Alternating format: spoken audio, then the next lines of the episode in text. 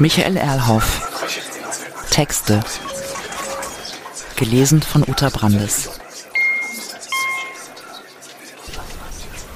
Kongress, erster Tag. Guten Abend, Ladies and Gentlemen. Dies sprach die Moderatorin zur Begrüßung bei dem ersten globalen Kongress der kurze Zeit zuvor gegründeten International Elevator Association, IEA. Ein strahlendes Ereignis in einer der größten Kongresshallen der Welt in Hongkong. Wirklich ein riesiger Kongresssaal mit etlichen, allerdings etwas kitschigen, Kronleuchtern, vielen zusätzlichen Scheinwerfern, Grünpflanzen an den Wänden und einer ungewöhnlich großen Bühne.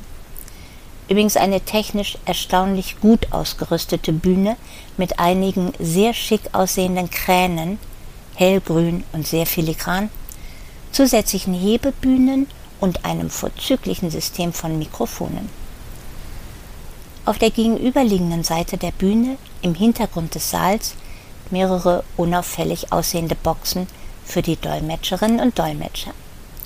Guten Abend, Ladies and Gentlemen, so begrüßte die Moderatorin und blickte mit Begeisterung in das Publikum im Saal. Denn dort sah sie etwa 3000 Gäste, Fahrstühle aus aller Welt, alle herausgeputzt, so dass die kulturelle und technische Vielfalt ihrer Erscheinungen noch deutlicher auffallen musste. Außerdem alle möglichen Größen. Das reichte von einem in der großen Halle doch etwas zu klein wirkenden Ein-Personenaufzug aus einem Krankenhaus in Malaysia über die üblichen Fahrstühle für vier bis acht Menschen bis zu einem wirklich erstaunlich großen Lastenfahrstuhl aus Moskau, der etwas protzig einen minimal kleineren aus Chicago leicht in den Schatten stellte. Eine wahrhaft illustre Gesellschaft und eine sehr aufgeregte, die vor dieser Begrüßung der Moderatorin heftig miteinander geplaudert und geschnattert hatte. Wobei auch hier die englische Sprache wieder einmal ihre Dominanz bewies. Nicht so einfach für die Moderatorin, diese Gruppe zur Ruhe zu bringen. Die Moderatorin, man muss noch einige Wörter über sie formulieren. Denn so etwas hatte die Welt noch nicht gesehen, war ganz frisch von einem der berühmtesten Designer für den Neubau eines Museums in Berlin entworfen und von einem der weltweit bekanntesten Fahrstuhlunternehmen produziert worden. Ja, diese Moderatorin hatte dafür sogar schon etliche Preise eingeheimst. Für die fantastische Figur und die elegante Form der Aktion zum Beispiel. Laserstrahlen schossen um sie herum, was ihr eine bestimmte Aura verlieh, und sie funkelte wie in einem Kleid mit vielen Pailletten sensationell. Doch es brauchte einige Minuten, und sie wiederholte ihre Anrede mehrere Male, bis das Publikum endlich still genug war, dass die einen reden und die anderen zuhören konnten. Guten Abend, Ladies and Gentlemen. Es ist mir eine Ehre und besondere Freude, Sie hier an diesem vorzüglichen Ort in Hongkong begrüßen zu dürfen. Stürmische Ovationen unterbrachen sie. Erst nach mehreren Augenblicken konnte sie hörbar weiterreden. Dies ist der erste Weltkongress unseres neuen Verbands, der International Elevator Association IEA. Erneut wurde sie durch umfassenden Applaus unterbrochen. Sogar Jubelrufe mischten sich in diesen Applaus. Bitte, Sie verunsichern mich fast mit Ihrer Begeisterung. Die Moderatorin lächelte quasi schüchtern. Wirklich, ich bin ja auch so glücklich, heute Abend hier sein zu dürfen. Man ahnt, wie diese Haltung die Begeisterung noch in die Höhe trieb. Eine PR-Agentur hätte das sicher nicht besser geschafft. Nun, wir haben ein intensives Programm vor uns mit großartigen Rednerinnen und Rednern. Deshalb muss ich mich kurz fassen. Sie schaltete strategisch perfekt eine kurze Pause zwischen diese Ausführungen und ihrem nächsten Satz.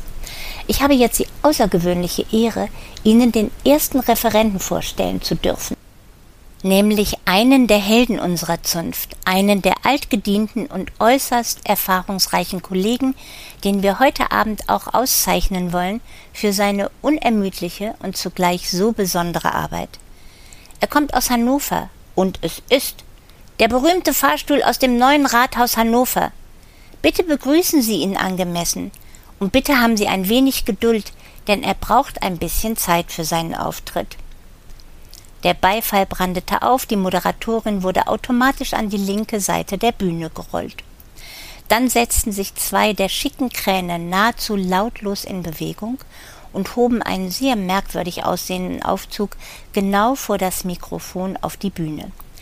In der Tat, der sah recht eigenwillig aus, nämlich höher als übliche Fahrstühle und mit einem sehr auffälligen Knick in seiner Mitte.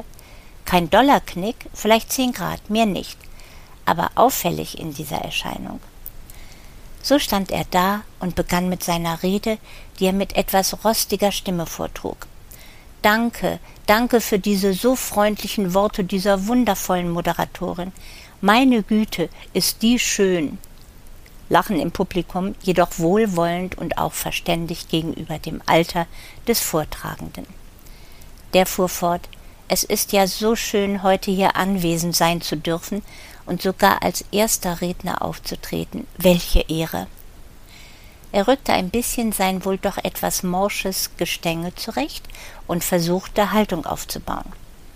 Wirklich eine Ehre, nach so vielen Jahren, Jahrzehnten gar, und nach doch sehr viel Quälerei in der ständigen Bereitschaft, Menschen stets möglichst sicher in dem Turm des Rathauses hinauf und hinunter zu fahren. Meistens Besucherinnen und Besucher, denn von denen, die dort in der Verwaltung der Stadt Hannover arbeiten, muss eigentlich niemand auf die Spitze des Turms, außer dem Hausmeister selbstverständlich. Er produzierte eine Kunstpause, dann ging es weiter. Doch der Andrang war häufig groß. Gut, es gab Jahre, viele Jahre, da war diese Reise im Turm fast in Vergessenheit geraten. Selbst viele in der Verwaltung und auch der Oberbürgermeister hatten wohl verdrängt, dass es mich gab und noch gibt. Dabei bin ich doch so außerordentlich in der Fahrroute. Der einzige womöglich der, von unten her betrachtet, zuerst, wie ihr alle hier im Saal, vertikal geradeaus fährt. Dann aber, und das ist die Sensation, ist eine unglaubliche Erfahrung, ist so aufregend, er unterbrach sich kurz. Verzeiht mir meine Ergriffenheit. Dann nämlich, nach kurzer Zeit, lege ich mich etwas schräg um der Linie in den Turm hinein folgen zu können. Versteht ihr? Ich fahre nicht einfach geradeaus, sondern ändere mitten in der Fahrt die Richtung. Die meisten im Auditorium lauschten gespannt. Nur vereinzelt rührten sich Zweifel daran, ob dies wirklich der einzige Aufzug in der Welt sei, der so verfahre. Allerdings trauten diese sich nicht wirklich, solches zu artikulieren, angesichts des Alters des Redners. Der sprach mit immer rostiger werdenden Stimme weiter. Schon aufregend genug für mich selber, stets diese Richtungsänderung zu verkraften und ruckfrei durchzuführen. Das ist nicht leicht, kostet Nerven auch nach so langer Zeit. Kompensiert wurde das für mich aber immer durch die regelrecht kindliche Begeisterung meiner Passagiere. Wenn der Knick stattfindet, dann kreischen die meisten, manche aus Angst, andere aus Vergnügen oder zumindest völlig überrascht. Selbst noch bei der Rückfahrt nach unten reagieren fast alle so, obwohl sie das doch nun wissen müssten. Ja, die sinnliche Erfahrung birgt eben eine unnachahmliche Qualität. Und ich bin so stolz, dass ich das liefern kann. Durch meine Arbeit, meine Konzentration und meine Besonderheit. Dieser alte Fahrstuhl musste selber seine Erschütterung überwinden. Und dies verstärkte sich noch, als der Beifall nur so prasselte. Fast hätte er sich verbeugt. Zum Glück hielt ihn die Moderatorin davon ab, die inzwischen zu ihm geeilt war auf der Bühne. So klapperte er lediglich glücklich mit seinem Gestänge. Während nun der alte Fahrstuhl, immer noch unter dem Beifall der Anwesenden, elegant von zwei Kränen von der Bühne gehoben und in der vorderen Reihe platziert wurde, leitete die Moderatorin zum nächsten Redner über. Ladies and Gentlemen, die Moderatorin rotierte einmal um ihre Achse und schoss dabei glänzende Laserstrahlen in den Raum. Ich habe nun die Freude, als nächsten Redner einen Kollegen aus Hongkong vorzustellen. Dies ist nicht nur eine Hommage an diese wunderschöne Stadt, vielmehr wirklich ein wichtiger Beitrag zu unserem Kongress. Bitte begrüßen Sie den Kollegen. Der Beifall war zuerst etwas zurückhaltend. Als dann jedoch einer der Kräne einen relativ kleinen Aufzug auf die Bühne hob und dieser sich einmal um sich selber drehte, schwoll der Applaus an. Denn man sah vom Publikum aus zuerst lediglich die übliche Front mit der Metalltür und den Knöpfen, wenngleich schon hier die obere Form über der Tür eigenartig spitzwinklig zulief. Auf der Rückseite jedoch strahlte dieser Fahrstuhl in vollständiger Transparenz. Alles Glas von innen hell beleuchtet. Nun stand er da vor dem Mikrofon. Danke. Ich bedanke mich für die Ehre, auf diesem Kongress sprechen zu dürfen. Und ich freue mich so sehr darüber, dass Sie alle in meiner Heimatstadt sind. Klar, das forderte Applaus heraus. Nun, Sie haben soeben gesehen, dass ich vollkommen durchsichtig bin. Gut, bis auf die Vorderfront. Aber das gehört doch dazu. Denn die Fahrgäste denken an nichts Besonderes, wenn sie mir gegenüberstehen aber dann öffne ich die Tür und sie sind alle zutiefst beeindruckt. Stille im Auditorium, gespannt warteten alle auf die noch größere Pointe. Und die kam. Um alles noch genauer zu verstehen und sich das vorstellen zu können. Meine Fahrt beginnt in der 40. Etage. Bis dahin fährt man, tut mir leid, Kollege, mit einem ganz normalen Aufzug in diesem Hochhaus hinauf. Dann muss man umsteigen zu mir. Kurze Kunstpause haben alle gelernt aus Marketingkursen. Ich aber bin ein Außenfahrstuhl von der 40. zur 60. Etage. Stellen Sie sich bitte vor, ich öffne die Tür und plötzlich stehen die Passagiere, wenn sie in meine Kabine kommen, quasi im offenen Außenraum. Denn auch der Boden bei mir besteht aus Glas, ist also völlig durchsichtig.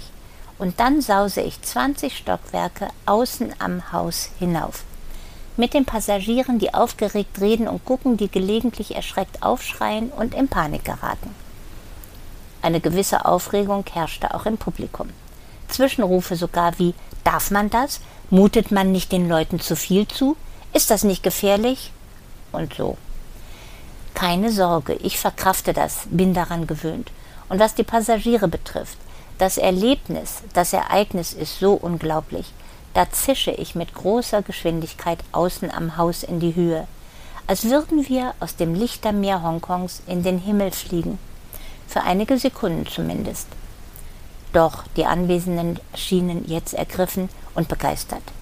Der an sich so kleine Fahrstuhl gewann so an Größe und fügte noch hinzu, wirklich, selbst ich bin immer wieder beeindruckt über diese Reise. Das ist hinreißend. Und ich bedauere nur, dass Sie, liebe Kolleginnen und Kollegen, diese Reise nie mit mir teilen können. Aber sprechen Sie mit Menschen, die mit mir gefahren sind, ach was sag ich, in den Himmel geflogen sind. Die werden alle mitteilen, wie sensationell das ist. Danke für Ihre Aufmerksamkeit. Der durchaus intensive Beifall wurde erst unterbrochen durch die Moderatorin, die erneut zum Mikrofon gerollt wurde, während ein Kran den kleinen Fahrstuhl aus Hongkong der so begeistert über seine Tätigkeit gesprochen hatte, zurück nach unten beförderte. Ich muss zugeben, ich bin tief beeindruckt. Wie schade wirklich, dass wir, die wir uns hier versammelt haben, dies nie miterleben können. Aber verzweifeln wir nicht. Lauschen wir lieber dem nächsten Gastredner des heutigen Abends. Es ist, sie schüttelte sich regelrecht, es ist der schwerste und größte von uns. Ladies and Gentlemen, hier ist Mr. Putinov aus Moskau. Aber warten Sie bitte noch mit dem Applaus, denn es wird einige Minuten dauern, ihn auf die Bühne zu bringen. Tatsächlich war der Aufwand nun sehr groß. Alle vier Kräne versammelten sich, dann rauschten zuvor nicht sichtbare Deckenkräne in die eine Ecke der großen Halle, verhakten sich mit dem dort noch ruhenden Aufzug, hoben ihn langsam in die Höhe und fuhren ihn bis zur Bühne. Dort übernahmen ihn die vier Kräne und setzten ihn am Mikrofon ab. Das Staunen im Saal war gewaltig. Es ist doch verblüffend, was alte Technik solcher Kräne noch zu leisten imstande ist. So stand nun dieser riesige Fahrstuhl auf, so auf der Bühne, dass er bis zu deren Rückseite reichte. Und seine Stimme ein tiefer Bass. Genossinnen und Genossen. Nur wenige, insbesondere Gäste aus den USA, wagten diese Anrede mit durchaus leisen Buhrufen zu begleiten. Die anderen schienen beeindruckt durch den mächtigen Auftritt dieses Aufzugs.